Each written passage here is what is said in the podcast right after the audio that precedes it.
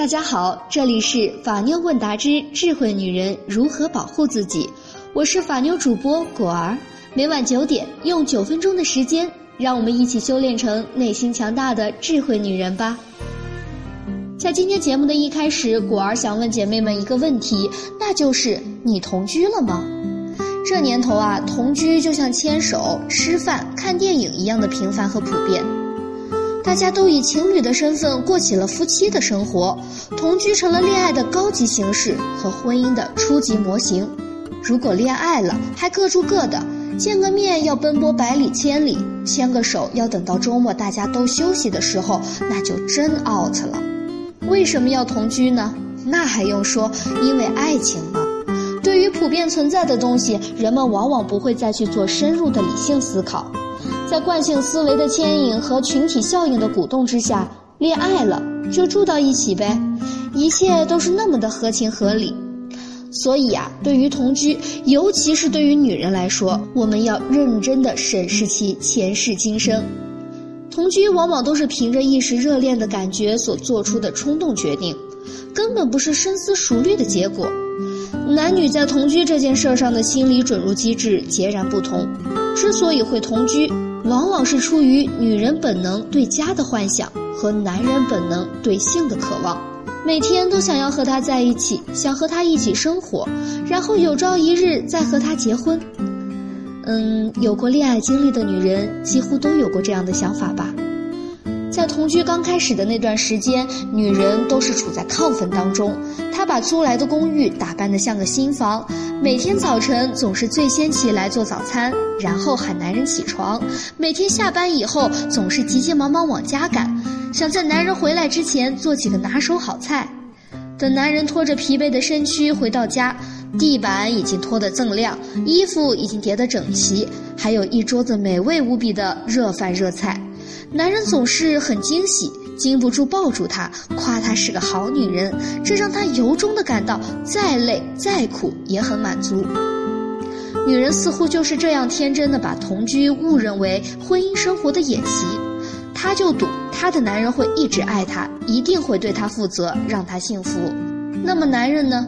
大多数男性并没有把同居放到结婚的高度，相反，很多男人认为同居本身就是不结婚的暗示，他们只是单纯的想要和你在一起罢了，就是利用这种关系满足自己的需求，而不用对他的伴侣负责任，有必要时就分手。所以啊，同居的风险之一就是慢慢让对方失去结婚的欲望。很多人把同居当成是恋爱和婚姻之间的过渡，确定恋爱关系，然后住到一起，然后举行婚礼，一切看起来是这么的自然而然。可是真实的情况是，上了同居这条船，却未必过得了婚姻那条河。在国内。同居关系研究仍未成系统，但自上世纪八十年代后期以来，美国新泽西州罗杰斯大学的大卫·波普诺和芭芭拉蒂·怀特赫德两位教授对同居关系进行了长达十年的研究。他们的报告揭示出，经同居而结成的婚姻比未经同居而结成的婚姻离婚率高达百分之四十六。婚前同居时间越长的夫妇就越容易想到离婚，他们的性关系也同样脆弱。并且同居时间越长，双方将更加追求独立自主，更不情愿受婚姻的约束，因此不结婚的可能性就越大。同居这件事儿的失败是有一定必然性的。虽说一起生活可以深入的了解对方，但也同样会把自己暴露给对方，必然会发生这样或者是那样的问题和矛盾。真正的婚姻中，本着责任和义务，结婚付出的成本，还会想办法维系婚姻。但是同居呢？同居给我们逾越最初失败的勇气，婚前同居却给我们犹豫不决的缝隙。面对同居中的问题和矛盾，很多人想到的首先是分手。没有责任感的制衡，没有法律的约束，没有世故人情的拖累，分手成了最便捷、最简单的方式。可以分手，那谁还想着修复、想着结婚呢？即使两个人没有正面的矛盾和冲突，感情也熬不过时间流水般的冲洗。一开始都是激情四射，然后就趋于平静，最后只剩下一地的鸡毛蒜皮。而性却成为了他们唯一能感受到对方真实存在的一种方式和交流。当恋人之间只剩下了性，这样的爱情就比较危险了。婚前同居其实就是提前消费了婚后的激情和浪漫。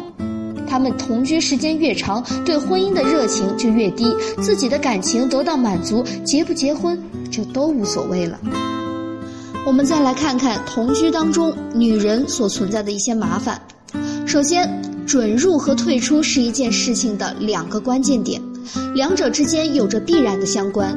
往往不假思索的准入，在退出时都会后患无穷。准入太易，退出必难。同居对于女人来说就是这样，冲动的进入必然带来意想不到的麻烦。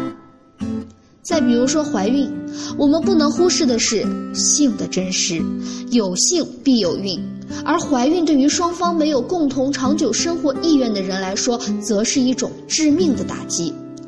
或许在很多时候就注定了同居的短命性。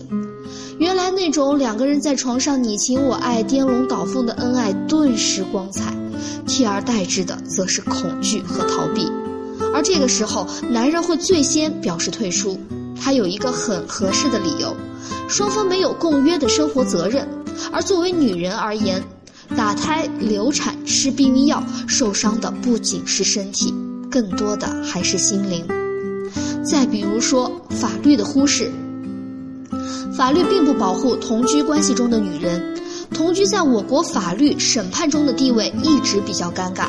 尽管同居引发的当事人身份地位、财产分割、子女抚养、侵犯人身权等纠纷已经屡见不鲜，但现行法律却没有对各种形式的同居关系予以规定和厘清。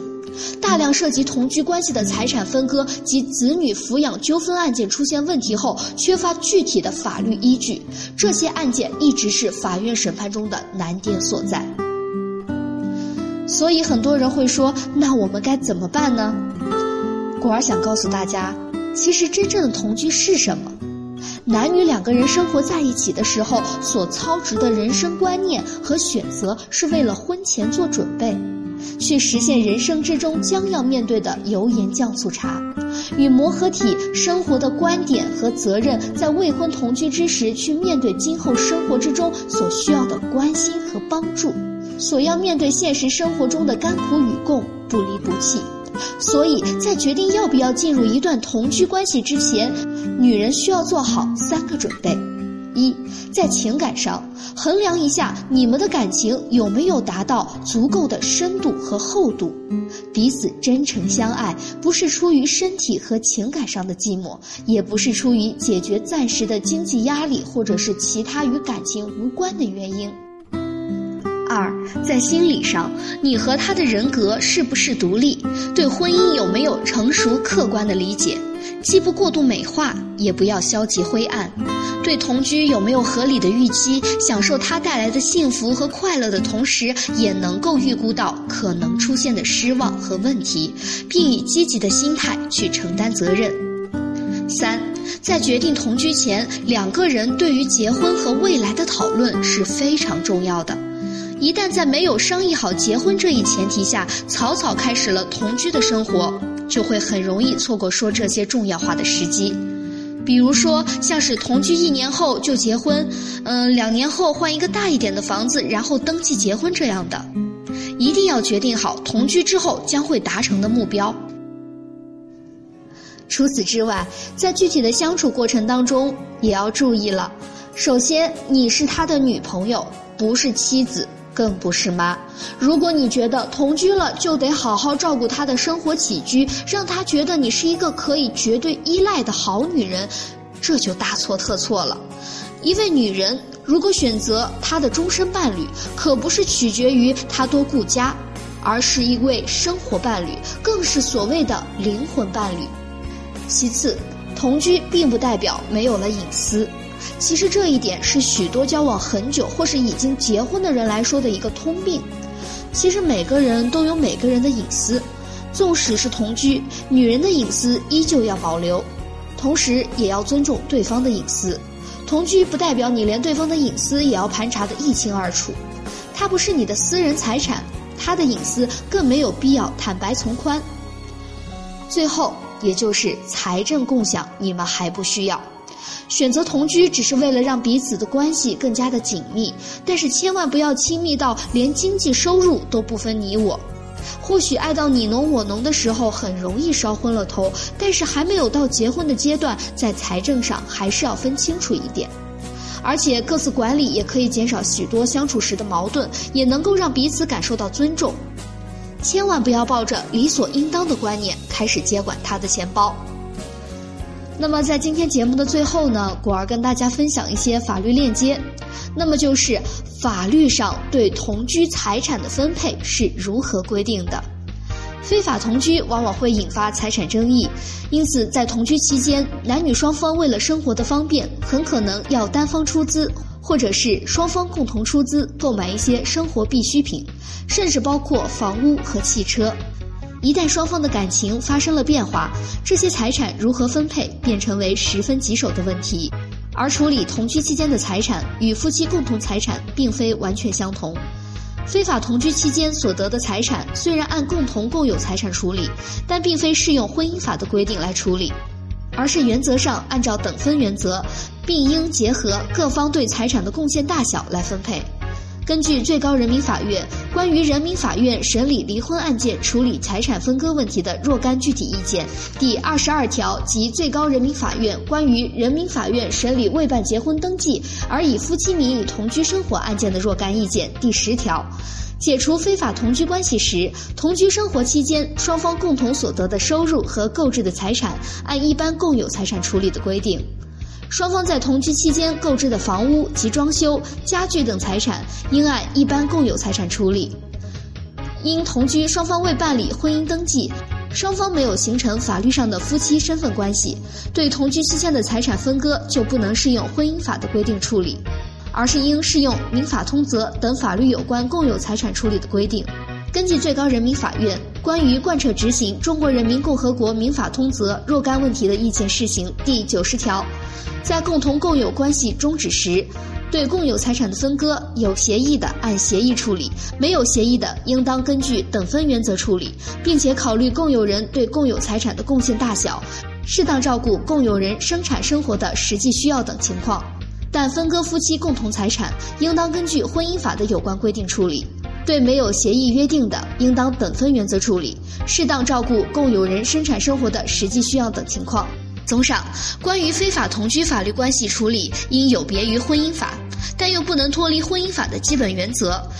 财产处理上，法妞问答倾向于属于共同财产，依法均分为宜。好的，今天的智慧话题就到这里。如果你在情感中遇到任何问题，都可以在下方评论区留言，或者搜索微信公众号“法妞问答”，三分钟百分百语音回复你的法律问题。如果想第一时间收听节目，一定记得点击订阅哦。